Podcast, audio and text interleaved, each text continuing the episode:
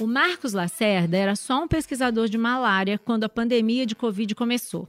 Mas logo que ele ouviu falar da promessa da cloroquina, em abril do ano passado, ele iniciou um estudo clínico com pacientes da região de Manaus. Foi assim que ele se tornou o primeiro cientista do mundo a constatar que a cloroquina não funciona para casos graves de Covid. O trabalho mostrou também que o remédio pode aumentar a chance de arritmia cardíaca nos pacientes.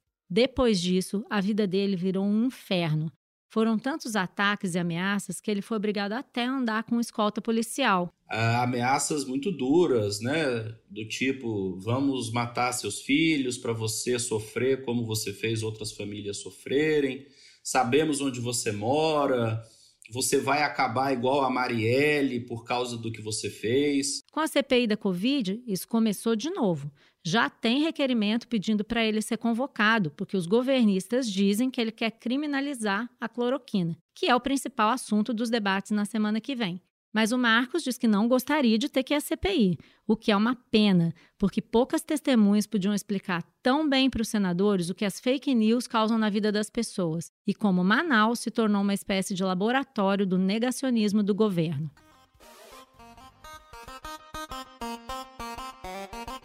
Eu sou a Malu Gaspar e você está ouvindo o Malu Tá On.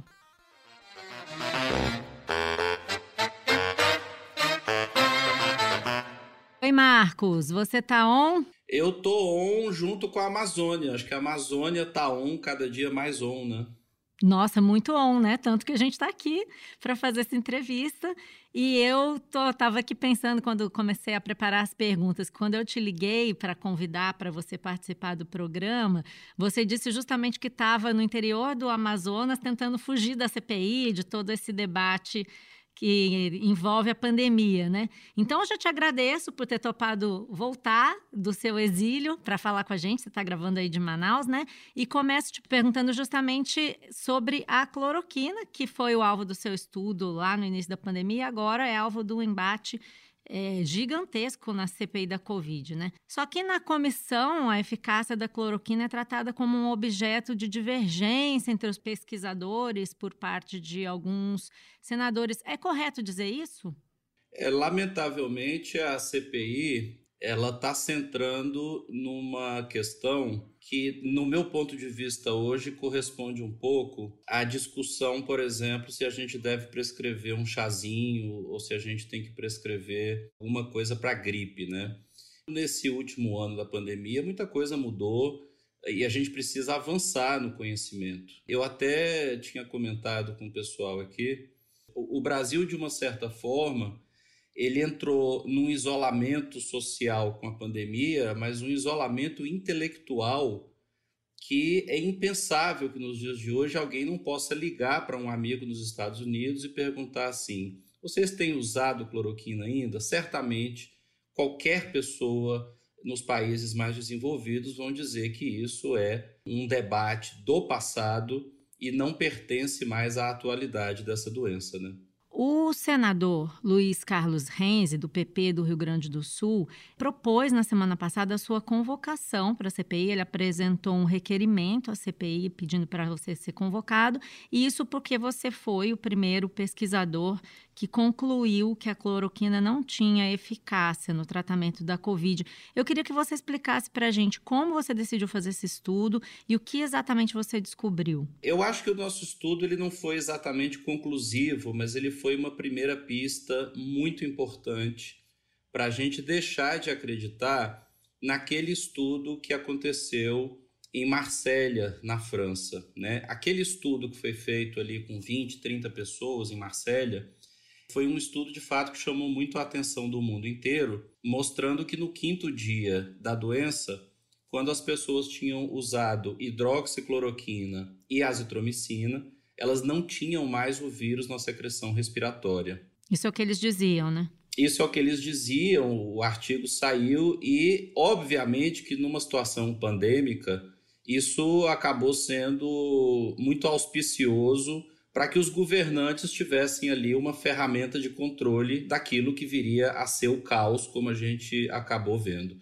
E aí o presidente Donald Trump faz uma declaração de que a situação estava controlada, porque nós já tínhamos uma droga que iria controlar o vírus. O presidente Bolsonaro, por tabela, faz a mesma declaração. E nós aqui em Manaus tínhamos já uma estrutura de pesquisa montada. Uh, usamos então esse hospital de referência para Covid e em questão de duas semanas conseguimos fazer o primeiro estudo controlado, randomizado, para tentar avaliar a eficácia da cloroquina. E a gente tinha uma pergunta adicional que era se a dose que havia sido usada era a dose mais correta, porque a penetração da cloroquina na árvore respiratória ela não é igual à do sangue, né? Então, a gente tinha dados já dos estudos in vitro mostrando que talvez se precisaria de uma dose maior. Então, o que a gente fez naquele momento foi tentar estudar a segurança de duas doses de cloroquina. E aí, a gente, no final de 81 pacientes incluídos, observamos três coisas importantes. Né? A primeira coisa importante é que cinco dias depois, as pessoas que tinham usado cloroquina, elas tinham exatamente a mesma carga viral do primeiro dia. Então, foi a primeira vez que os resultados contradisseram absolutamente aqueles do estudo francês. Né? Isso foi notado pelo mundo inteiro. Nós havíamos repetido a mesma metodologia francesa e não chegamos à mesma conclusão. A outra coisa é que uma dose mais baixa, que é essa dose que está sendo preconizada, ela não teve nenhuma diferença de mortalidade comparando com outras pessoas que não haviam usado a cloroquina. E a terceira pergunta que nós tínhamos era se a dose interferiria. E nós vimos que aquela dose mais alta, que havia sido já usada em outros pacientes com muita segurança, para a Covid não era segura. As pessoas têm um pouco de dificuldade, então, de entender que a cloroquina ela é muito segura na malária, na artrite, no lúpus. Mas na COVID é diferente, porque o tecido cardíaco ele tem já alguma inflamação e quando a cloroquina é usada, ela pode levar a algumas arritmias cardíacas. E foi isso que a gente viu, que quando a dose era mais alta, não deveria ser usado. Então, o estudo respondeu de uma só tacada três perguntas e sugeria ao mundo que a cloroquina não tinha esse impacto todo. E os médicos americanos, quando viram o estudo, que era um estudo controlado, muito bem feito, eles identificaram que realmente a, a cloroquina não deveria ser uma boa opção. Então, curiosamente, quando o estudo é publicado no JAMA, que é uma revista da Sociedade Americana de Medicina, esse estudo que vem com um editorial, inclusive, que o editor escreve, os médicos americanos param de prescrever cloroquina. Então, o estudo, ainda muito preliminar, que foi publicado em Manaus, ele sinalizou para aqueles médicos mais inteligentes que não era uma opção. Baixa dose, 450 miligramas, 3 comprimidos de difosfato de cloroquina com redução. Morreram 6 pacientes 40 testados. Isso é um crime. Aqui está a publicação da JAMA, senador Renan. E essa publicação diz que não prestava, que não funcionava. Fizeram um ato criminoso e alguém, senhor ministro, tem que ser responsável por isso. O fato das pessoas terem morrido, quer dizer, de parte dos voluntários terem morrido, que levou a essa acusação. Explica para gente essa, essa diferença. Por que, que não dá para dizer que as mortes foram tiveram alguma coisa a ver com o estudo? Então, as pessoas que não leram o estudo, e aí eu vou te dizer que a maior parte das pessoas que comentam sobre o estudo nunca leram ele, uhum. é, a gente trabalhou com pessoas graves. A maioria delas já estava na UTI, estavam entubadas, né? Então, é, essas pessoas, elas morrem de Covid, né? A impressão que se passou é, nos sites em que se divulgou o estudo de uma forma equivocada, parecia que a gente tinha pegado uma pessoa com Covid, que estava super bem andando e falando, usamos cloroquina e 11 delas morreu. Então não foi nada disso. A gente teve 81 pessoas internadas graves no hospital. Essas pessoas, na verdade, morreram de Covid. Né? Então, essa mortalidade não se pode atribuir em nenhum momento à cloroquina. Quando a gente começou a identificar no eletrocardiograma que havia arritmias graves acontecendo, a gente imediatamente suspendeu essa dose. Por isso que o estudo tem um número tão pequeno de pacientes, porque assim que a gente identificou os riscos, a dose alta foi suspensa, né? Durante todo o ano passado de 2020, vários outros estudos saíram, e, claro, estudos maiores, com um maior número de pessoas. E aí vem pacientes graves, pacientes em tratamento precoce, mostrando que a cloroquina, além de não funcionar, quando você coloca todos esses pacientes juntos e analisa, você vai entender que quem usou cloroquina de fato morreu mais. Essa é uma conclusão que é muito importante, ela está publicada em um artigo do qual, inclusive, nós somos autores, na Nature Communications, que é uma revista de muito prestígio. Foram mais de, de 20 ensaios clínicos do mundo inteiro que foram analisados, e a conclusão é essa: independente da dose, ou seja, a maior parte dos estudos trabalhou com doses mais baixas, a cloroquina contribuiu para mais mortes.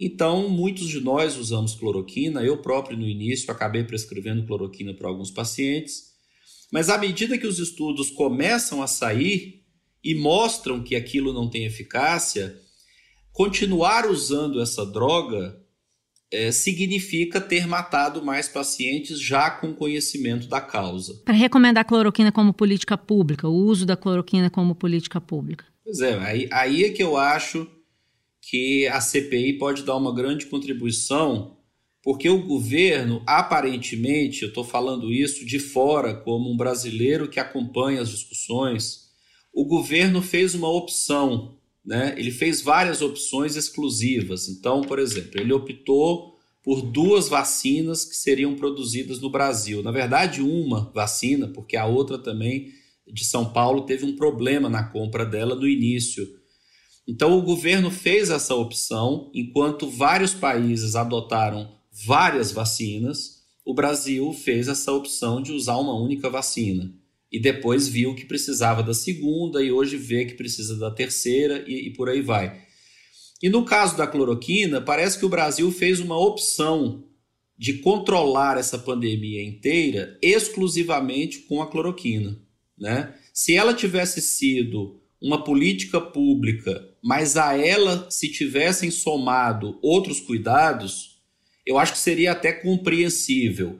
O que eu não acho compreensível, de novo, olhando de fora, é que o Brasil tenha dito: ok, vamos apostar apenas no tratamento precoce para a Covid e vamos deixar as outras coisas de lado. E aí eu acho que sim, é, a gente tem uma responsabilidade de investigar o que aconteceu. Um exemplo disso que você está falando aconteceu em Manaus, né, na famosa missão Covid, que foi o envio de pessoas do, pelo, de uma missão mesmo, uma comitiva do Ministério da Saúde, aí para a cidade, para tentar convencer as pessoas a usarem, os, os médicos e os pacientes a usarem a cloroquina no tratamento. Eu imagino que ninguém tenha te convidado para acompanhar isso, mas o que, que você pode contar para a gente sobre o que você viu aí durante a missão? O que, que você viu que a gente não viu? Olha, eu de fato não acompanhei essa missão, mas a gente começou a ter um aumento de casos de síndrome respiratória aguda grave aqui em Manaus, ali por outubro, novembro. Novembro já se tinha uma ideia de que casos estavam aumentando, né? Em dezembro esse aumento é maior, e aí em janeiro vem uma explosão de uma segunda grande onda com uma nova variante muito mais infecciosa, com um número de casos absurdo. E aí, em janeiro, a gente recebe uma comitiva de pessoas vindas do Ministério da Saúde, segundo eles, experts em Covid.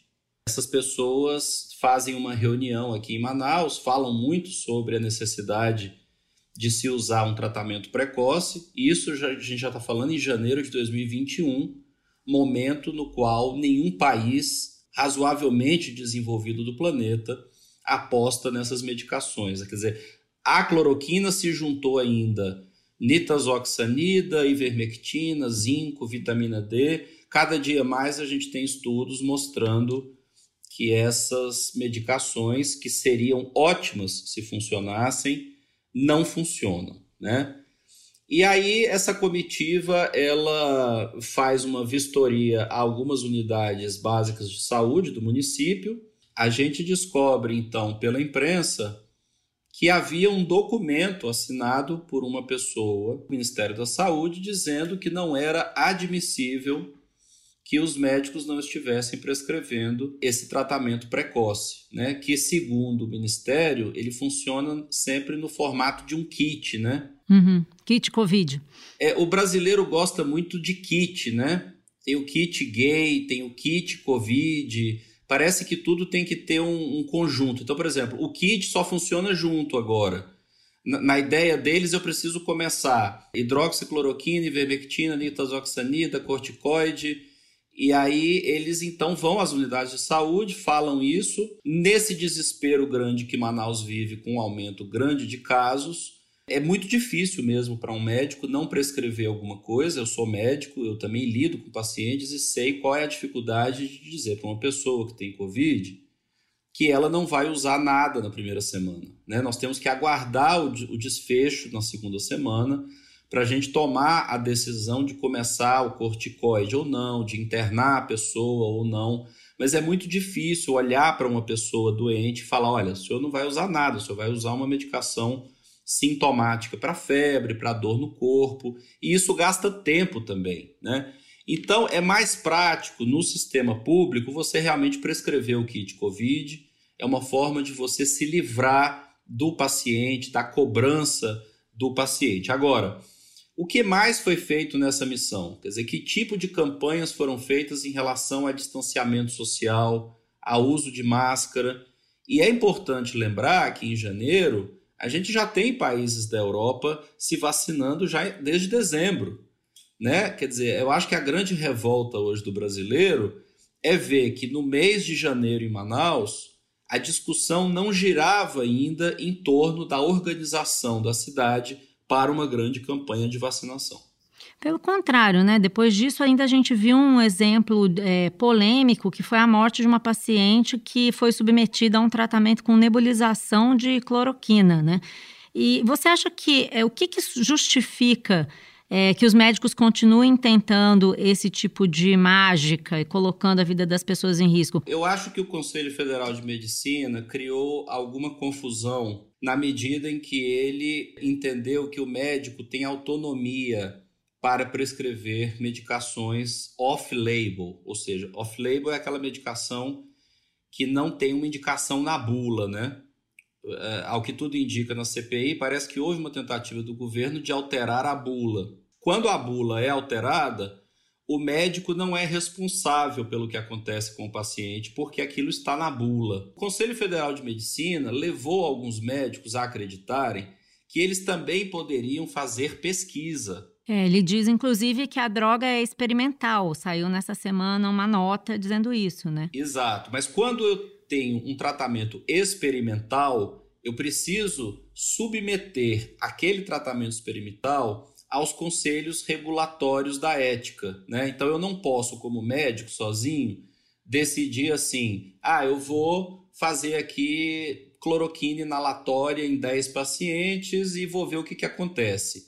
Para fazer isso, eu preciso que um grupo de pessoas independentes, que é o comitê de ética, analise e diga se eu posso fazer aquilo ou não e como é que a pessoa vai autorizar a sua participação naquela pesquisa. Então, o brasileiro, de um modo geral, está confundindo a minha liberdade como médico de prescrever uma medicação fora da bula e que precisa do assentimento do paciente com a realização de pesquisa. Então, o Brasil está vivendo uma distopia muito interessante. Eu que fiz uma pesquisa lá no ano passado, seguindo toda a tramitação ética, estou sendo acusado de ter feito uma ilegalidade. Mas o médico que faz nos seus hospitais ou nas suas clínicas experimentações sem essas aprovações está sendo visto como um salvador da pátria, como uma pessoa que está querendo salvar a população. Então, a gente precisa rediscutir qual é o papel do pesquisador, qual é o papel do médico, e nem sempre essas duas figuras são a mesma figura. E por que, que tudo isso está acontecendo em Manaus? O que, que dá para a gente dizer sobre por que essas coisas todas estão acontecendo aí? Olha, no ano passado, quando aconteceu a primeira onda e aquele desastre todo aqui na cidade, as pessoas começaram a comparar Manaus com Rio de Janeiro, com São Paulo, com outras capitais. E eu, eu tinha dito lá desde o início, falei assim, olha, vamos esperar acabar o jogo, vamos esperar acabar a corrida para a gente fazer comparações, porque Manaus possivelmente está sendo apenas o primeiro lugar onde o caos está acontecendo. Para quem mora aqui na região, sabe que vírus respiratório ele tem uma sazonalidade. O nosso país é muito grande, então ele não está ao mesmo tempo vulnerável às mesmas doenças, né? Então, por exemplo, influenza, o vírus da gripe, ele geralmente começa em Manaus em dezembro e vai até ali o mês de abril e maio. Por outro lado, o influenza no restante do país, ele geralmente começa em maio, junho. Então, assim, são duas estações diferentes de gripe. Então, quando o coronavírus chega em Manaus, ali no início de março, ele encontra Manaus numa situação onde sazonalmente os vírus respiratórios têm mais facilidade de transmissão. Então eu acho que pelo tamanho do país, é muito importante que Manaus seja visto como um local que, nesse caso também da Covid, acabou antecipando o problema. Na segunda onda, ficou claro também que Manaus vive em dezembro e janeiro a segunda onda, dois meses depois a segunda onda se espalha para o restante do país, e aí com um agravante. É que, como a exposição em Manaus foi maciça, muita gente teve contato com o vírus, nós acabamos selecionando vírus mutante, que é acabou sendo um vírus de altíssima infectividade, e esse vírus hoje, que é a variante P1, já acaba predominando em boa parte do país. Mas dá para dizer que foi a transferência dos doentes ali na época do colapso de Manaus que ajudou a espalhar essa variante no Brasil? Antes mesmo da transferência dos pacientes graves, muitas pessoas doentes já estavam indo se tratar em São Paulo. Né? As pessoas têm hoje na conta delas esses mais de 500 pacientes que foram transferidos para hospitais é, de referência em outros estados. Mas milhares de pessoas que ficaram doentes antes mesmo dessa transferência estavam pegando aviões privados ou, ou aviões comerciais e estavam indo para outras partes do Brasil. É claro que quanto mais pessoas doentes saem da cidade, maior a capacidade de espalhamento dessa nova variante. A questão toda aí é uma questão de custo-benefício, ou seja, eu vou deixar essas pessoas morrerem em Manaus sem oxigênio, sem leito de UTI, para evitar que a variante se espalhe? Quer dizer, essa é uma discussão é, muito complicada de ser feita. É a mesma coisa que discutir o seguinte: quando o primeiro caso foi visto em São Paulo de Covid, por que, que a gente não fechou São Paulo do resto do Brasil? Quer dizer, são discussões que a gente faz do ponto de vista teórico, mas que na prática são muito difíceis de serem executadas. Né? Quer dizer, bloquear as fronteiras brasileiras e as fronteiras internacionais do Brasil Parece uma coisa simples, mas é extremamente complicado de ser feito. Diante disso tudo que você está falando, a gente tem condição de saber se nós vamos ter uma terceira onda do vírus e quantas ondas ainda precisam acontecer para que a gente possa considerar o coronavírus dominado? O que a gente percebeu é que depois de uma primeira grande onda, muita gente no Brasil, acho que na Europa também, não contava muito com a segunda onda. Então, quando a segunda onda veio, as pessoas estavam ainda num processo de negar que ela aconteceria. Tinha até uma tese, né, de que tinha uma imunidade de rebanho em Manaus. Houve um estudo feito aqui com sorologia em doadores de sangue, do banco de sangue, que mostrou no mês de outubro 70% das pessoas já tinham tido contato com o vírus, né? Então. E isso de fato foi bastante animador, mas o que a gente aprendeu foi duas coisas importantes. A primeira delas é que talvez ter anticorpo não proteja totalmente contra o vírus. Ou seja, eu preciso ter muito mais anticorpo do que eu imaginava para estar protegido do vírus. Tanto é que a gente começou a ver pessoas que tiveram reinfecção aqui em Manaus. Né? E a outra coisa que a gente aprendeu é que o vírus consegue, numa velocidade relativamente rápida para a virologia, fazer mutações. Então, quando a gente viu na África do Sul e no Reino Unido aquelas mutações a gente deveria ter ficado realmente ligado na possibilidade de que isso acontecesse em Manaus, né? Porque as mutações acontecem onde eu tenho muita transmissão da doença. E Manaus tinha tido muita transmissão da doença. Então, o que, que acontece hoje? O vírus continua sofrendo mutações, ele continua circulando. Então, a possibilidade de que novas mutações aconteçam, ela é real, Nós tivemos a segunda onda em janeiro, nós já estamos em maio. A gente sabe que seis meses depois, essa titulação, essa quantidade de anticorpos começa a cair. Então, cada vez mais, a chance de novas ondas ela é real, ela pode acontecer. Só que nós temos um ingrediente novo esse ano, que nós não tínhamos no ano passado. Chama-se vacina. Quer dizer, enquanto a gente estiver discutindo qualquer coisa nesse país que não seja ampliar e acelerar o programa de vacinação, a gente vai de fato estar dando margem ao aparecimento de novas ondas. Você está estudando agora tempo de duração da eficácia da Coronavac, certo? A gente tem umas preocupações eh, aqui em Manaus, como eu te falei, como a gente vivenciou a segunda onda antes de muita gente. A gente imagina que a vacina em Manaus, onde a AP1 já é praticamente 100% dos casos, e lembrem-se que lá no estudo da Coronavac, que é a vacina que a gente está testando aqui, é, não tinha tanta P1. Então a gente primeiro quer saber se a vacina vai ter uma igual eficácia contra a P1.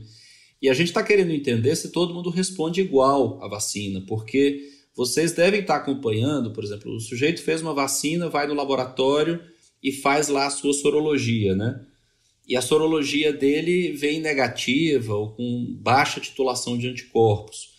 A gente quer compreender quem são essas pessoas que não estão fazendo anticorpos. Esse é um outro objetivo. É, tem até uma discussão sobre a gente que pode ter morrido depois de tomar vacina, o que, que isso significa. Exato. É. E aí a gente também, contando que Manaus possa ser novamente um local do aparecimento de novas variantes, a gente está fazendo uma vigilância com esses vacinados, são 5.018 vacinados que nós finalizamos a segunda dose na semana passada.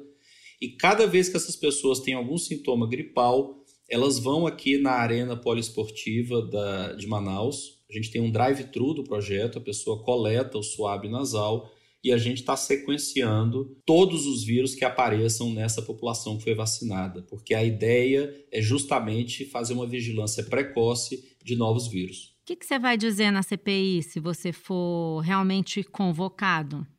Como é que você vai responder às coisas que dizem a seu respeito sobre, por exemplo, as acusações que fazem de que você teria criminalizado a cloroquina? É, eu primeiro espero não ser chamado na CPI, porque aquele é um ambiente muito político e, e eu não sou político, né? Eu acho que a, a pandemia fez uma coisa curiosa, ela transformou políticos em cientistas e às vezes transforma alguns cientistas em políticos também. A gente tem que saber exatamente qual é o nosso caminho. Existem vários documentos de inquéritos que deixam muito claro que o estudo de Manaus teve todas as aprovações necessárias. Ele foi um estudo importante porque abriu os olhos de vários médicos no mundo inteiro. Não acho que as pessoas tenham que usar o estudo de Manaus para dizer o que não se pode dizer, por exemplo, tratamento precoce, o estudo de Manaus nunca trabalhou com tratamento precoce, uh, existem limitações de todos os estudos. Mas se a CPI quiser ouvir os pesquisadores, é, eu estarei lá dizendo exatamente o que aconteceu naquele momento. E, de novo, espero não ser chamado, porque o ambiente hoje ele é puramente político, e nem acho que a CPI hoje esteja conseguindo fazer uma discussão técnico-científica da questão. Por causa né, da publicação do estudo, você sofreu várias ameaças, né? Eu, eu li que tentaram hackear o seu celular e você também foi obrigado a usar a escolta policial. Eu queria que você contasse para gente quais foram essas ameaças e como que você decidiu, eu não sei se foi você que decidiu, que teria escolta, como é que foi isso? A gente ficou com muito medo nós éramos quase 100 pesquisadores, estudantes, técnicos trabalhando nesse hospital e a gente, de fato, tinha um apoio muito grande da população, as pessoas queriam muito que a cloroquina desse certo e a gente recebia cartas, desenhos, presentes, flores né, de todo mundo. Vocês também estavam empolgados no começo, né? Todos né? nós, todos nós queríamos que funcionasse. A gente de fato acreditou que poderia ter algum impacto. E só o fato da gente fazer a pesquisa, isso nos aproximou muito da população, né? A população viu o cientista como uma pessoa salvadora. E aí, quando a gente tem a publicação desse resultado preliminar, os resultados são usados de forma política, né? isso pareceu, de uma certa forma, uma afronta pessoal à figura do presidente da República. Até conversei com, com o ministro da Saúde, lá em Manaus. Ele falou no protocolo, ele falou no protocolo que foi usado em Manaus, usando três a quatro vezes uma dose maior que o 200 miligramas, que é um protocolo chinês. É uma superdose Todos, 100% morreram. Então, isso que foi usado, o chefe da equipe médica, inclusive por coincidência, nada contra, né? Mas filiado ao PT, tá certo? Não pode ser usado esse protocolo para descartar a cloroquina. Não pode. O filho dele, o deputado Eduardo Bolsonaro, publica no Twitter, então, uma foto de seis dos autores, onde constava embaixo da foto o nosso voto, nós declaramos o nosso voto no segundo turno das últimas eleições no Partido dos Trabalhadores, no Haddad. E lá no Facebook a gente colocou né, aquela, aquela declaração de voto que muita gente usa nas suas fotos. E aí ele sugeriu, então, que todos os pesquisadores do estudo eram militantes do PT e haviam feito um projeto de pesquisa sem qualquer aprovação ética e havíamos matado pessoas de propósito para desmoralizar a droga. Hoje, o deputado federal Eduardo Bolsonaro, do PSL, filho do presidente Jair Bolsonaro, divulgou ataques aos pesquisadores na página dele numa rede social. Eduardo Bolsonaro também escreveu que o estudo clínico realizado em Manaus para desqualificar a cloroquina causou 11 mortes após pacientes receberem doses muito fora do padrão. Este absurdo deve ser investigado imediatamente. Eduardo ainda diz que os responsáveis são do PT, mas que isso é pura coincidência. Ora, num país com uma pouca compreensão sobre metodologia científica, aliás, a gente tem visto na CPI esse debate científico extremamente raso, né? Quer dizer, senadores, por exemplo, que trabalham com agricultura, que trabalham com agrotóxicos. E eles têm opinado sobre cloroquina com uma, uma liberdade muito grande, né? Quer dizer, todo mundo se tornou um pouco especialista em cloroquina, em medicina, em pesquisa clínica. E a população, quando vê essa publicação do deputado Eduardo Bolsonaro, ela de fato acha aquilo verdadeiro, afinal de contas, vem de um parlamentar né, de prestígio, filho do presidente da República, e a gente começa a receber nas redes sociais ameaças de morte. Uh, ameaças muito duras, né? Do tipo, vamos matar seus filhos para você sofrer como você fez outras famílias sofrerem, sabemos onde você mora, você vai acabar igual a Marielle por causa do que você fez. Gente. Então, assim, essa onda de ódio que vem de pessoas que claramente não entendem a pesquisa e nunca conseguiram nem ler a pesquisa, ela deixa a gente muito apavorado. A gente pede auxílio da polícia militar aqui do estado do Amazonas. Então a gente, eu pessoalmente que fui mais é, atacado, fiquei duas semanas com escolta armada, fiz algumas denúncias também, é, porque não sabia qual seria o futuro disso tudo. Afinal de contas, eu estava me deslocando da minha casa para o hospital todos os dias de uma forma previsível, né? Então foi assim um momento muito duro. A nossa equipe passou por um trauma psicológico muito grande, porque você imagina o Brasil inteiro comentando nas redes sociais, comentando nos grupos de WhatsApp que Manaus tinha feito um estudo homicida e matado pessoas de propósito. Então foi assim, digamos, um. É, a gente chegou lá em cima como pesquisador, conseguimos vender um pouco da ideia de como a pesquisa é importante para o Brasil e de repente a gente passa a ser o inimigo número um da nação. Né? Depois das ameaças que vocês sofreram, é, foi aberto um inquérito pela Polícia Civil aí do Amazonas para apurar quem fez as ameaças, é, a responsabilidade por esses ataques. Esse inquérito terminou? Ele concluiu alguma coisa? Não, curiosamente, o, as primeiras investigações que foram encerradas por falta de provas e falta de capacidade de investigação foram essas queixas que eu fiz contra usuários do Facebook e do Instagram, né? Infelizmente, o Brasil não parece estar preparado para esse tipo de crime e de ameaça que vem pela rede social, né? Quer dizer, eu demorei mais tempo a justificar o meu estudo enquanto que esses outros processos eles acabaram sendo encerrados porque não havia como fazer a investigação de quem tinha me ameaçado de morte. Você continuou morando na sua casa? É, aquele foi um momento da primeira grande onda que Manaus viveu. Então, por exemplo, as pessoas já estavam mesmo isoladas, né? Minha esposa e eu, que somos médicos infectologistas, continuamos fazendo atendimentos à população, eu muito mais dedicado à, à pesquisa. Uh, então a gente ficou trancado em casa, mas já era mesmo uma condição de isolamento social. Mas o, o grande drama vivido é que várias pessoas que apoiam o atual regime começaram a fazer denúncias, né? Denúncias baseadas em sites, em notícias que são pouco confiáveis, mas essas denúncias chegaram ao Ministério Público Federal o primeiro deles foi o Ministério Público Federal de Bento Gonçalves, que fez uma abriu uma, uma investigação sobre o que tinha acontecido em Manaus, com uma série de perguntas e todas foram respondidas, né? Eu ia te perguntar isso, eles te ouviram? Essa investigação acabou? Essa investigação foi arquivada, né, por falta de qualquer subsídio. Obviamente seguimos toda a tramitação ética desse país. É preciso lembrar que esse estudo de Manaus foi o primeiro estudo com cloroquina e Covid, aprovado pela Comissão Nacional de Ética em Pesquisa, que é a CONEP em Brasília. A gente faz pesquisa aqui há mais de 20 anos, ninguém faz pesquisa sem seguir toda essa, essa tramitação burocrática e especialmente na parte ética.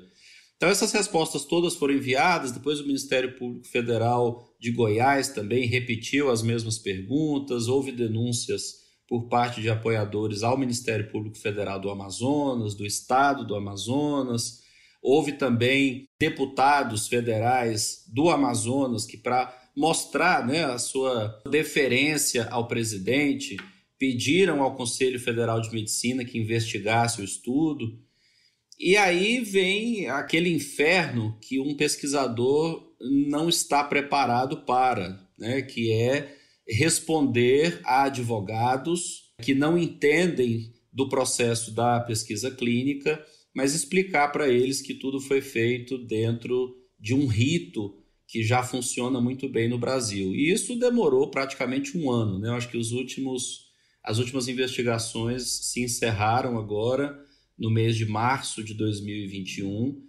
Então foi praticamente um ano dizendo que a gente não era assassino, dizendo que a gente não era militante, provando que o estudo teve uma aprovação ética e mais do que isso, que o estudo contou com um grupo de especialistas, inclusive internacional, que avaliava os dados a todo instante e que o estudo nunca colocou em risco a vida de ninguém. Ele foi um estudo feito num momento de muitas dúvidas, mas que ele causou o mínimo de danos e por isso foi publicado, ou seja, para dizer ao resto do mundo os riscos que a cloroquina tinha.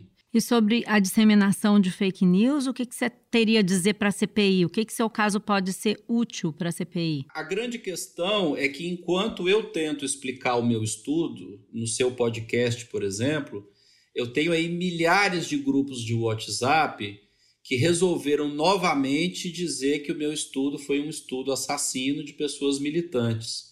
Então, a velocidade da informação falsa, ela é muito maior, ela tem uma capilaridade muito maior do que o seu podcast. Infelizmente. Infelizmente, mas a notícia falsa, ela vem revestida de alguns conteúdos que por algum motivo a população prefere ouvir a notícia falsa, né? E ainda mais quando essa notícia falsa, ela vem maquiada, ela vem bem disfarçada. Por exemplo, se um estudo foi antiético apenas, ele não tem muito atrativo. Se ele é um estudo antiético feito por militantes do PT que apoiaram o PT, ele passa a ter um atrativo maior.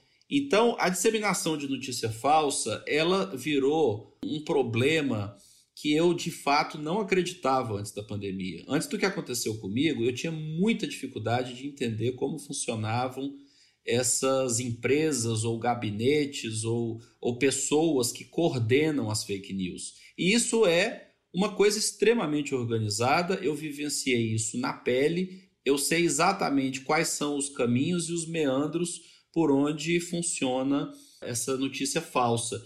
Isso é uma coisa que o Brasil vai ter que enfrentar muito de frente. O Supremo já começou uma investigação muito séria sobre informações falsas, mas o brasileiro tem hoje uma fábrica de vírus, né, que é a fake news. A fake news é o, é o pior vírus dessa pandemia, sem sombra de dúvida. Depois de tudo isso, você acha que valeu a pena esse embate? Eu acho que hoje está tudo muito nebuloso ainda. As pessoas não sabem ainda quem é o vilão e quem é o mocinho da história. As pessoas ainda estão muito confusas. Eu acho que a história ela vai começar a ser contada daqui a pouco de um jeito diferente. Por exemplo, isso que a gente está fazendo aqui, mais de um ano depois do que aconteceu comigo, onde eu tenho muito mais tranquilidade de explicar para você, de, de dizer quais foram as repercussões do nosso estudo no, no resto do mundo. Essa história, quando ela começar a ser contada de uma forma real,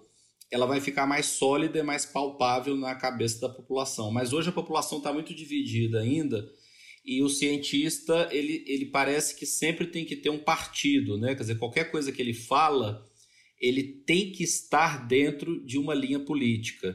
Então isso está dificultando muito o nosso debate, inclusive nas redes sociais, que eu passei a usar para dar informação para as pessoas, né? Aqui em Manaus, por exemplo, eu usei o meu Instagram para dar orientações sobre o manejo de Covid para as pessoas que muitas delas não conseguiram ter acesso a médico durante essa segunda onda. Então, a rede social eu usei ela da forma como eu podia para trazer mais orientação. Então, valeu a pena, você acha?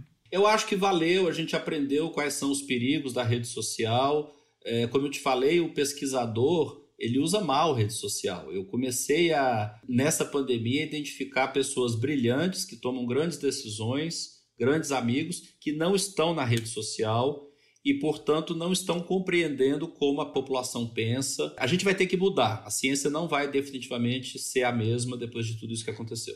Para terminar, uma curiosidade de mãe, que eu sou mãe de duas crianças. Você tem três filhos, não é isso? Eu tenho três filhos e vou ter o quarto filho agora em novembro. Opa, parabéns. parabéns. Você, as crianças entenderam o que aconteceu naquela época? A, a gente tentou diminuir a, a relevância do que estava acontecendo, mas obviamente quando você tem um filho de, de 15 anos e outro de 10 em casa, eles sacam que tem alguma coisa diferente. Quando eles veem você, quando eles veem você chorando, quando eles veem você desesperado, certamente isso acaba virando um problema doméstico, né? É, eu sentei com eles, expliquei que eu estava sofrendo uma série de ataques e notícias falsas por causa de um estudo, eles conheciam já o estudo, o pai deles tinha ficado famoso na cidade, no Brasil, por causa do estudo. E a pergunta que meu filho me fez foi a pergunta chave, né? Mas você está sendo acusado porque você fez um estudo para salvar a gente com Covid? Né? E, e acho, que, acho que essa é a pergunta é, que qualquer pessoa externa a isso tudo que a gente vive no Brasil faria. Quer dizer, como é que você está sendo perseguido por tentar fazer um estudo que salvaria pessoas, né? E você respondeu o quê? Eu acho que eu comecei a chorar e, enfim, foi, foi um momento assim muito muito triste da minha vida, né? Acho que foi um momento de muita emoção. A minha esposa ficou muito abalada com isso, não queria que ninguém saísse de casa. Foram tempos ruins, né? E eu fiquei especialmente com medo de que os meus filhos enxergassem na carreira científica uma profissão de risco, né? Até então eu via muita beleza na, na carreira que eu tinha escolhido e eu nunca queria que eles tivessem visto um pesquisador passar pelo que eu passei e eventualmente achar que aquela não é uma carreira bonita. Acho que é uma carreira linda e eu espero que com o tempo eles entendam que ela continua sendo uma carreira muito bonita. Você queria que eles fossem cientistas no futuro? Acho que sim. A, a ciência é a curiosidade, né? Acho que toda criança é cientista. Depois que ela vira adulta, ela deixa de ser cientista, ela para de questionar, ela para de perguntar. Mas toda criança é uma grande cientista. Da hora que acorda até a hora que dorme. A criança pergunta tudo, ela quer testar hipóteses, ela quer levantar o copo para ver se consegue ou não. É, eu olho para os meus filhos e eu vejo que eles são cientistas natos, né? Tomara que eles continuem assim. Tomara. Foi um prazer falar contigo. Espero que você continue bem seguro aí em Manaus e a gente se vê. Obrigado, grande prazer falar contigo, tá? Valeu, obrigada. Um abraço, Marcos. Abraço, Até mais. tchau. tchau. Esse foi o Malu Town. Esse episódio teve a direção da Luciana Malini, edição do Vitor Carvalho, captação de áudio do Maurício Belli, produção de Johan Heller e Mariana Carneiro e o desenvolvimento da Ampere Podcasts. Eu sou a Malu Gaspar e encontro você no próximo episódio.